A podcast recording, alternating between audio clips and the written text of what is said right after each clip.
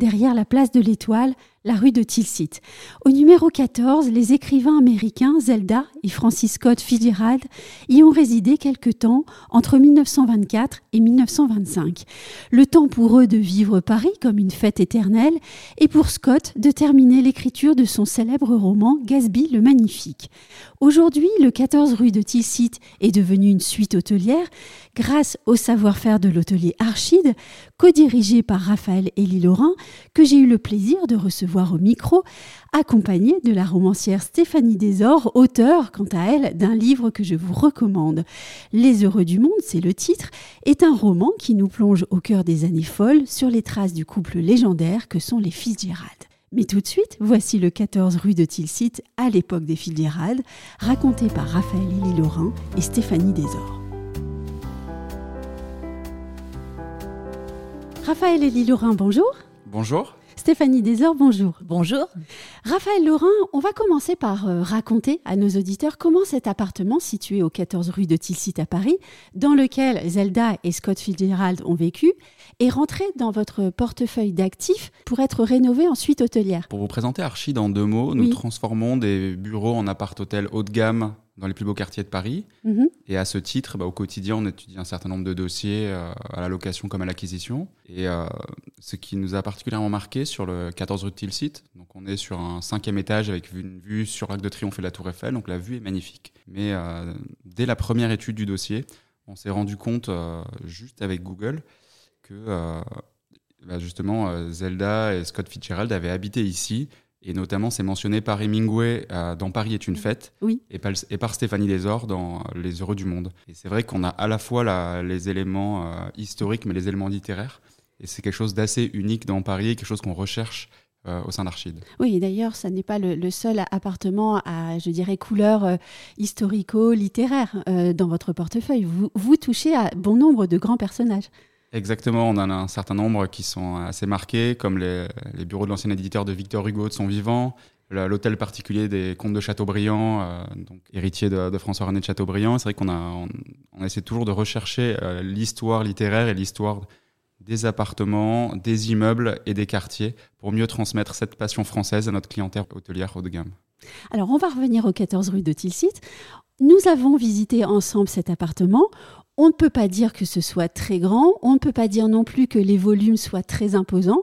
Stéphanie Desor, qu'avez-vous ressenti en le visitant? Alors, j'ai ressenti quelque chose d'incroyable parce que je ne croyais pas que c'était possible. Donc, j'ai écrit ce livre, Les Heureux du Monde, qui relate euh, l'existence des Fitzgerald euh, et de leurs amis, les Murphy. Et dans ce livre, il y a toute une série d'adresses. Il s'avère qu'une fois que le livre a été terminé, j'ai listé les adresses, j'ai pris mon petit vélo et un 1er janvier, je m'en souviendrai toute ma vie, j'ai suivi un espèce de plan et je suis allée sur tous les endroits que les Fitzgerald ou les Hemingway ou les Murphy avaient foulés. Sauf que je suis restée devant la porte. Mm. D'accord? Personne Oui. n'était là pour m'ouvrir. Encore. Donc j'ai vu, je me suis dit ah c'est là, c'est là que que qu'Hemingway a, a croisé euh, Fitzgerald, c'est là que Gertrude Stein habitait, c'est là, c'est là, c'est là. Sauf que je ne suis jamais rentrée. Et un jour, Anne-Sandrine, Mhm. vous m'avez appelé, vous m'avez présenté Raphaël et nous sommes montés ensemble au 14 rue de Tilsit.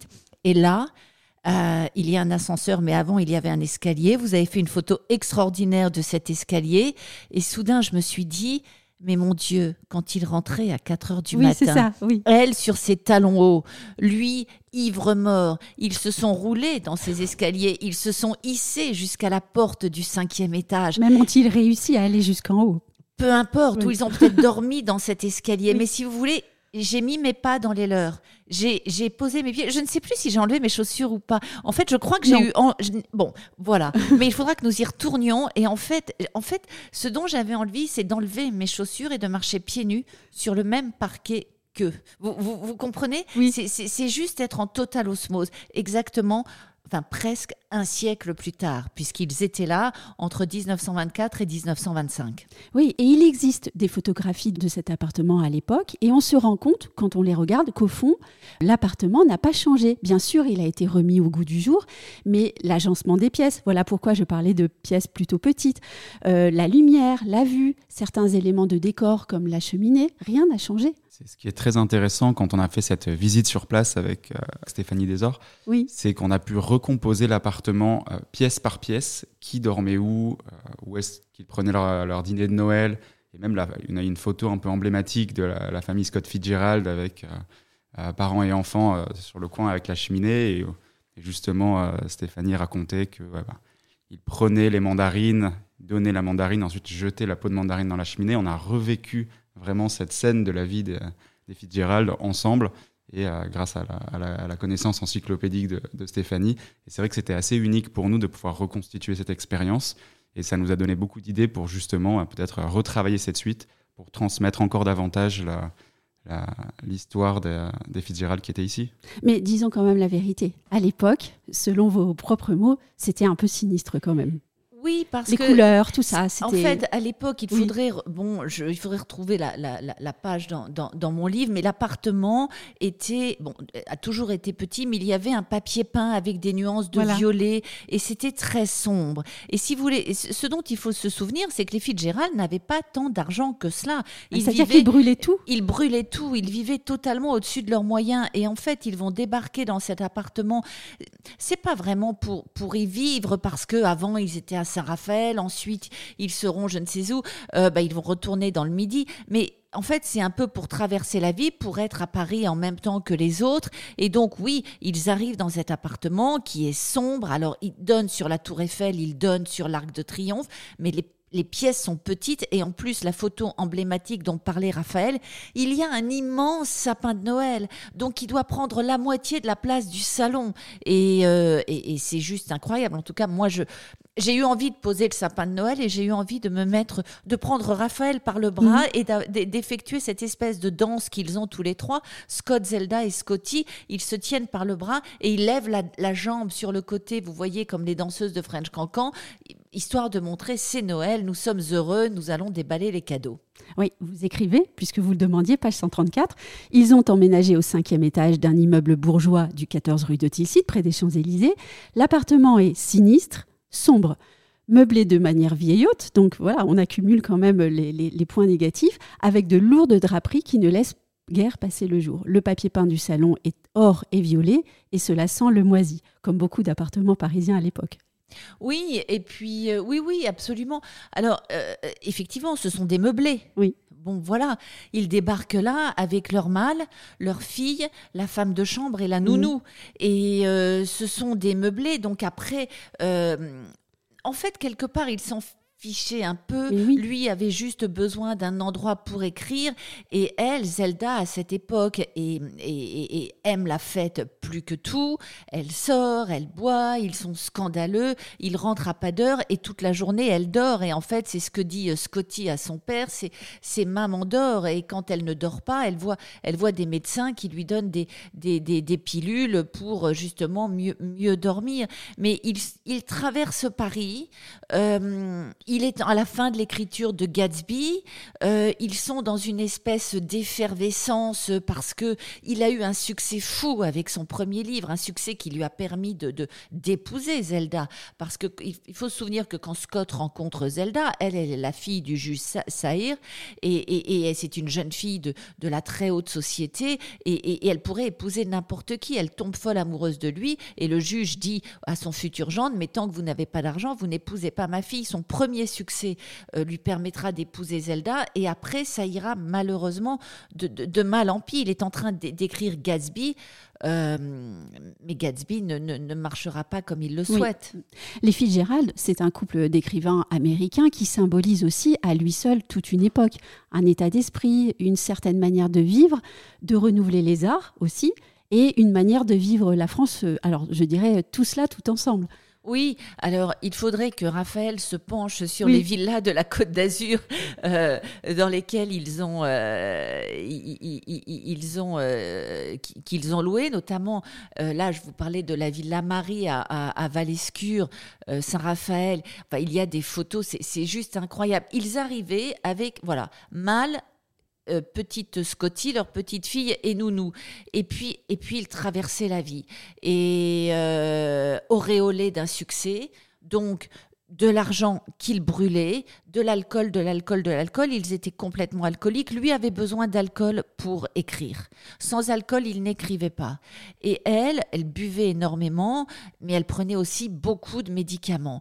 Alors, alors donc, oui, dans cet appartement qui est petit, on l'a vu, alors petit, bon, tout cela est très relatif, ce sont des petits volumes, mais enfin, si je me souviens bien, il y avait quand même euh, quatre ou cinq chambres.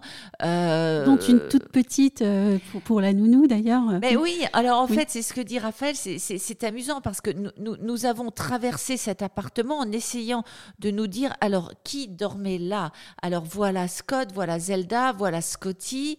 Et puis après, il y a ce grand couloir, vous voyez, comme dans les mm. appartements parisiens, qui en fait euh, euh, euh, longe tout un côté de, de l'immeuble et qui arrive à une mini-chambre et dans laquelle la nounou partageait son lit avec la femme de chambre. C'est ce qui se faisait à, l'époque. Alors, euh, je ne sais pas dans quel état vous l'avez trouvé, euh, mais en tout cas, vous l'avez rénové de façon parfaite parce que on ressent aujourd'hui une clarté qu'il n'y avait certainement pas à l'époque. Alors pour refaire un petit peu l'historique de l'immeuble et pour parler de la taille de l'appartement, on est quand même sur un appartement de plus de 100 mètres carrés avec la vue sur l'Arc de Triomphe et la Tour Eiffel, ce qui n'est pas petit euh, par rapport aux considérations modernes. En fait, oui. Mais c'est vrai que quand on lit ces, phrases, et, on, se, questionne. J'ai essayé de reprendre un peu l'histoire de, de l'immeuble, en fait. Donc, ça a été euh, de l'habitation euh, jusqu'à la Seconde Guerre mondiale. Au sortir de la Seconde Guerre mondiale, c'est transformé en hôtel jusqu'au début des années 70, ou ensuite, courant des années 70, ça va être du bureau jusqu'à ce qu'on le récupère il y a deux ans. Et à ce moment-là, on l'a transformé en appart-hôtel. Moi, ce qui m'amuse beaucoup, j'aimerais vraiment savoir, Raphaël, si, si vous allez rechercher les, les, maisons ou les appartements d'écrivains dans Paris et que une fois que vous avez trouvé bon la, la perle rare ou je ne sais quoi, est-ce que vous vous dites celui-là on va essayer de l'acheter, celui-là on va essayer de le rénover, celui-là on va essayer d'en faire ceci? Je, je, trouve ça fascinant. Euh, je, je, trouve ça fascinant parce que ainsi que je vous dis, mmh. je, je suis romancière donc je vais euh, je, je, m'arrête à la porte. Je, je, ne suis pas une historienne. Je pense qu'une historienne passerait plus de temps et euh, euh transforme, enfin, euh, se battrait pour pour entrer, sonnerait, etc. Moi, je n'ai pas, je n'ai pas osé parce que j'ai. Nous n'avons que les plaques au mur en fait dans la rue. On se dit ah tiens là il y avait. Nous n'avons que, que, que les plaques au mur. Oui. Et et alors vous voyez, alors, il y a quelque chose, il y a un appartement qui m'a toujours fait rêver et qui n'existe plus. J'en parle dans mon livre. Quand Hemingway arrive à Paris, Hemingway s'installe rue d'Assas. Alors je ne sais plus le numéro exact, disons que c'est 122. Bon, et alors il est, il est euh, appartement dans une cour au-dessus d'une scierie. Ça vous le trouvez dans Paris est une fête, vous le trouvez partout. Il est avec sa sa première femme et euh, ils ont froid, ils ont le premier bébé. Enfin voilà, et l'appartement est au-dessus d'une scierie.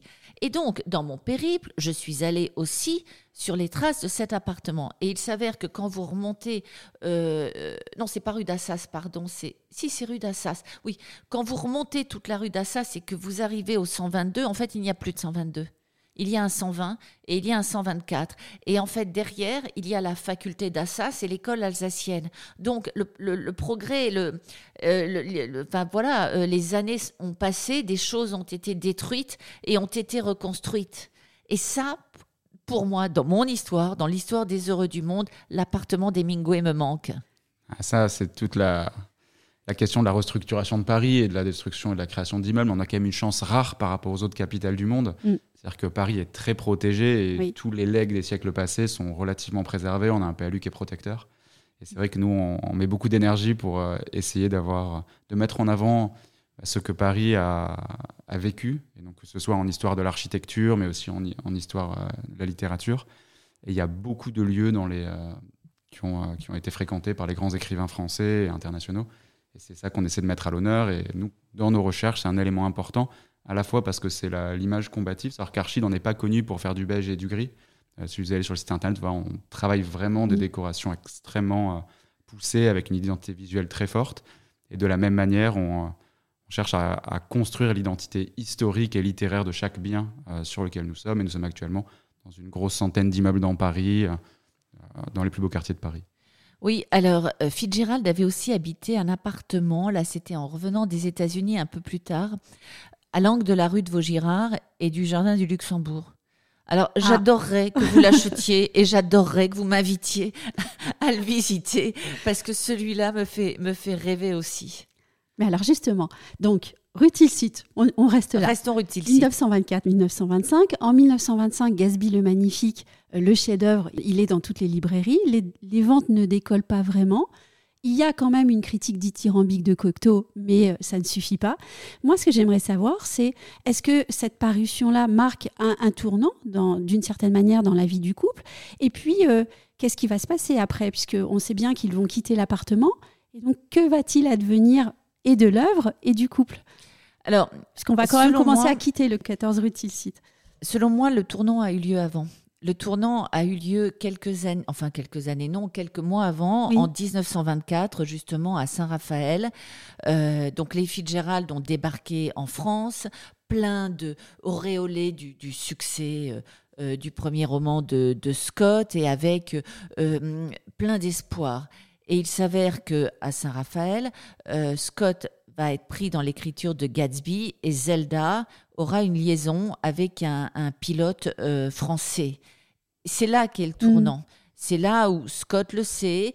euh, bon, elle, elle lui avoue, et c'est là qu'est le tournant. Et donc, je pense que quand ils sont au 14 rue de Tilsit, ils essayent de, bah, de faire en sorte que cela marche. Il faut savoir que c'est un couple euh, qui n'existe pas l'un sans l'autre. Euh, C'est-à-dire, euh, euh, bon, Zelda n'aurait pas été Zelda sans Scott. Ça, c'est certain. Mm. Ça, c'est certain. Elle a écrit parce qu'elle a, elle a voulu faire comme lui. Elle a, elle a été connue grâce à lui. Elle l'a inspiré. Elle l'a et, et, et voilà. Et elle, elle l'a inspiré. Elle a été euh, euh, sa Daisy. Elle a été euh, euh, sa euh, Nicole. Elle a voilà. Elle, elle l'a inspiré. Donc l'un sans l'autre n'existe pas. Et quand il y a euh, ce, ce, ce- cet adultère quelques mois avant, il ne il ne se sépare pas. Elle menace de se suicider. Elle menacera souvent de se suicider. Et, mais cela ne les sépare pas. De Tilsit, ils sont ensemble. Et on le voit sur cette photo, euh, mais vraiment iconique. De toute façon, si vous tapez sur Google Scott Fitzgerald, la première photo qui sort, c'est celle prise au 14 rue de Tilsit. Oui. Ce sapin de Noël, Scott, Zelda et Scotty dans leurs beaux habits, en train de faire une espèce de danse de Noël. Et, et, et, et, et quelque part, pour moi, cet appartement, c'est celui de, bah, de la famille, de la reconstruction. Sauf qu'ils n'y arriveront pas. Mm. Bon, Oui. mais et, et- et ils n'y arriveront pas parce La fin que est tragique d'ailleurs. la fin est tragique, mais Gatsby sort et, et vous le disiez, et donc oui, bien sûr, ça, ça se vend, ça se vend, mais quelque part, euh, euh, cette jeunesse euh, qu'évoque Fitzgerald, bon ben voilà, ça y est, on la connaît, elle est, elle est, elle est.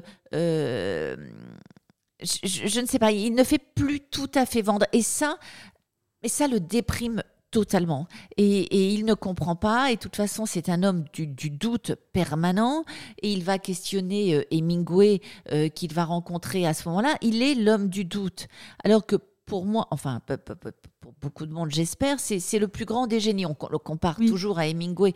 Ils n'ont rien à voir, si ce n'est qu'ils se sont aimés et haïs Mm. à cette époque-là, à Paris. Euh, voilà. Et euh, en fait, Hemingway euh, et- et a eu du succès bien après Fitzgerald. Hemingway n'était pas connu quand Fitzgerald était une star. Et Hemingway va acquérir une notoriété quand Fitzgerald sera oublié ou, ou- ou en passe de le devenir. Donc il y a vraiment toujours tout Et en plus, d'un point de vue euh, humain, euh, euh, Hemingway est un, est un homme, est un Mm. mâle dominant. Euh, Oui. euh, c'est un chasseur, c'est un séducteur, euh, il, il- il se vante de, de, de tout Ce qu'on voit bien sur les photos. Et ce que l'on voit bien su- sur les monument. photos, c'est un monument. Oui. Alors que Scott doute de tout. Scott doute de sa masculinité. Scott est, est un homme avec énormément de, de féminité en lui. Et ça, on le retrouvera Mm. ensuite dans, dans, pour moi, son plus beau roman qui est André la nuit, où le héros, euh, j'allais dire Dick Murphy, Dick Diver est un, homme trouble qui, ne sait pas qui il est vraiment, qui n'arrive pas à, garder sa femme, qui se pose mille questions. C'est, Scott Fitzgerald. Et, sauf que Scott Fitzgerald, tout cela, il va en parler à Hemingway. Et Hemingway va s'amuser à le piétiner. Et quand vous lisez euh, euh, Paris est une fête, mais, mais, mais Dieu sait si jamais Mingwe, mais il y a des mots contre Scott Fitzgerald qui sont abominables abominables. Et, tout ça, c'est cette période. C'est la période du 14 rue de Tilsit. Et euh, donc, c'est vraiment un appartement mythique. Et vous parliez de, de oui, des. Parce qu'en fait, il faut toujours se souvenir des. Euh, euh, comment dire Tous ces gens-là, ces écrivains, mm. mais ils vivaient comme nous. D'accord? Donc, je, parle dans mon livre Les Heureux du Monde de ce moment où Scott épluche une mandarine et la jette dans, une, dans la cheminée et, où l'on peut sentir les, les effluves. Euh, ils vivaient comme nous, ils avaient les mêmes impressions que nous. Et, et... Sauf qu'en étant artiste, tout est décuplé de façon générale. Oui, en tout cas, ne prend pas la même euh, euh, importance. Euh, Certaines choses sont bien plus importantes et d'autres sont mineures. Ben, oui, parce que leur sensibilité change quand même leur manière de voir le monde et même le quotidien. Oui, justement parce que eux, ils traversent la vie ainsi et ils vont arriver dans cet appartement qui ne sera pas si important pour eux, c'est juste une manière d'y vivre, alors que nous, euh, quand euh, voilà Raphaël euh, nous ouvre les portes de cet appartement, ben, les, murs ont une mémoire. Mm. Et c'est ce que l'on c'est ce que l'on cherche à ressentir. Les murs ont une mémoire, les murs ont quelque chose à nous dire. Et vous avez beau l'enduire de je ne sais combien de couches de peinture, ce sont les mêmes murs et le même le même parquet. ils ont vu ce que nous avons vu quand nous étions au 14 rue de Tilsit. Mm. Et c'est ça qui est magique. C'est toucher du doigt l'auteur incroyable à, à 100 années d'écart. Enfin, je ne sais pas si vous avez cette impression quand vous rentrez dans un appartement comme celui-là, Raphaël. En fait, c'est euh, ce, qui est, ce qui est la philosophie d'Archide en général et moi mon ressenti derrière, c'est qu'on essaie toujours de garder tous les éléments historiques et effectivement, on a gardé le parquet d'époque, euh, les moulures, la cheminée est, est intacte et c'est vraiment les mêmes choses parce qu'on veut essayer de reproduire la, bah, le ressenti des gens. Et nous, en tant qu'hôtelier. Déjà euh, préservé aussi. En fait, en tant qu'hôtelier, on essaie vraiment d'apporter une expérience au client, une expérience euh, unique et haut de gamme. Et c'est vraiment ce qu'on a essayé de faire ici, donc en conservant ces éléments euh, authentiques et tout en dans l'appartement quand même confortable et agréable à vivre. On, a retiré les, enfin, on n'a pas remis de, de, de lourds rideaux qui, qui, auraient diminué la luminosité. On a essayé de, de faire quelque chose d'agréable à vivre tout en gardant ces éléments euh, authentiques qu'a connu euh, Scott Fitzgerald. Et vous avez mis la photo Exactement. Et vous avez mis la photo et ça c'est essentiel parce qu'on doit trouver les traces. Maintenant vous devez y mettre mon livre Les heureux du monde. Parfait, très bien. En tout cas, moi, je vais demander à la, à la, romancière de, de, de, se prêter à un petit exercice. Je vous en prie. Imaginons, euh, nous sommes le dernier jour, le dernier jour, il quitte l'appartement. comment est-ce que vous racontez les Fitzgerald en train de quitter l'appartement du 14 rue de Tilsit pour aller euh, voguer euh, en d'autres aventures? D'abord, où vont-ils? Oui. D'abord, où vont-ils? Et le, savent-ils même Donc, alors, ils quittent l'appartement. Pourquoi Ils quittent l'appartement? Soit pour aller dans le sud de la France parce que c'est l'été, que les, leurs amis Murphy sont là-bas. Disons que voilà, et les Murphy les attendent. Et en fait, je, je crois que c'est que c'est cela. Et en 1925, euh, voilà, disons que c'est cela. Et donc ils partent. Alors il y a des mâles et des mâles et des mâles. Et euh, ce n'est pas eux qui les portent. Il y a mhm. euh, des porteurs. Donc on est dans l'escalier. Euh, ben, l'état d'esprit, c'est que ils ne regardent pas derrière eux. Oui. D'accord? Jamais. Ils regardent devant, mais ils ne savent pas ce qu'il y a devant. Scott ne pense qu'en quand il le quitte, on est en 1925, donc il, un écrivain ne pense qu'en que dans le futur roman. D'accord? Donc il est déjà en train de penser à ce à quoi il va écrire. Il a derrière lui Gatsby. Gatsby euh, vient de sortir. Il est déçu par les ventes. Euh, voilà, donc il se précipite dans le midi chez ses amis Murphy à la Villa America. Peut-être qu'il a déjà le début en tête de Tendre et la nuit. Et Zelda, et Zelda dans tout ça, mais Zelda, on l'imagine avec euh, ses robes euh, un petit peu longues, ses chapeaux cloches, ses cheveux frisés. Donc Zelda, nous espérons que nous sommes à la fin de l'après-midi parce que le matin, Zelda ne se lavait pas, ne se levait pas, pardon. et la petite Scotty, ben, la petite Scotty, elle donne la main elle, à sa nounou. Vous savez que la petite Scotty avait un accent du pays de Galles à couper au couteau parce que la nounou, euh, euh, Était, originaire du pays de Galles. Donc vous imaginez cette petite fille toute mignonne euh, de 5 ou 6 ans et qui est là avec cet accent. Et donc les mâles, l'escalier, une effervescence. J'imagine toujours les Fitzgerald dans l'effervescence. Qu'ils arrivent quelque part ou qu'ils en repartent, c'est une effervescence continue. Et c'est cette effervescence qu'on va retrouver dans les, dans les romans de Fitzgerald. Alors une effervescence alcoolisée, une effervescence avec, avec des vêtements qui volent, des cheveux qui volent, avec des, des, des mots, avec des impressions qui se, euh, qui se marquent. Et puis, et puis en bas, devant le 14 rue de Tilsit, la, la voiture Mm. La magnifique voiture, alors est-ce que c'est la voiture de Gatsby, cette fameuse voiture jaune qui traverse la vallée des cendres et qui un jour va heurter euh, euh, la, cette femme, Myrtle, et, ça va être le basculement du roman? Je ne sais pas, mais enfin c'est une, une voiture ancienne qui est là. À l'époque, c'est pas une voiture ancienne, c'est une voiture normale. Et ils grimpent tous dans cette voiture, et puis il y a une autre voiture derrière pour les mâles. Et on s'en va, et on s'en va vers un autre roman. et vous, vous savez, que cet autre roman, ça sera Tendre la nuit. Vous le mm. savez. Euh, eux ne le savent pas encore. Lui, il a l'idée. Zelda se dit, bon, on va où? Qu'est-ce qu'on va faire? Et Zelda, elle est toujours dans, dans qui suis-je par rapport à lui? Euh, Elle est encore là-dedans. Après, elle, ça sera différent. Elle se mettra à écrire. Mais à l'époque, voilà.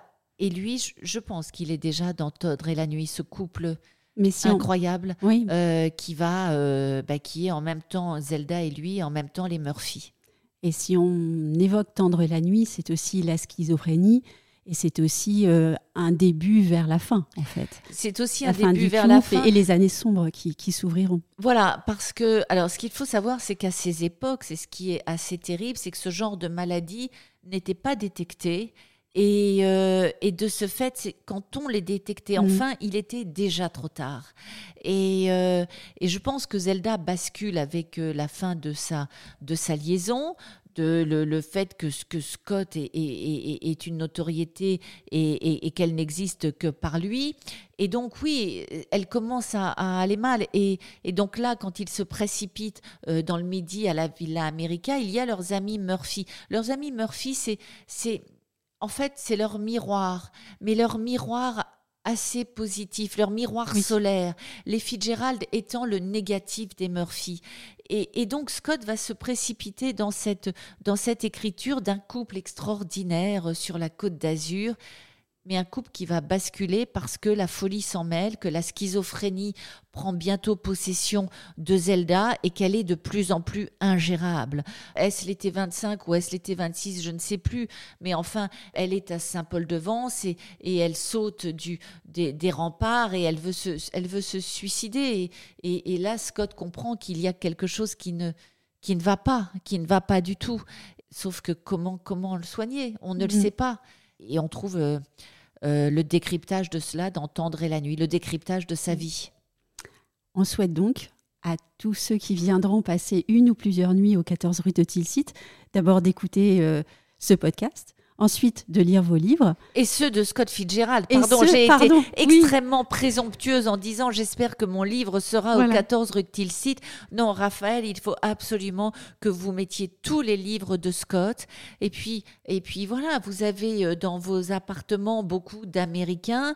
Euh, il faut mettre ces livres. La seule question que j'ai, c'est est-ce qu'il faut leur souhaiter de faire autant la fête que les Fitzgerald ou bien juste euh, profiter de Paris et lire tous ces livres? Oh, je pense qu'ils sauront très bien euh, faire la part des choses et faire les deux avec joie. Un grand merci à tous les deux. Merci beaucoup. Merci, au revoir.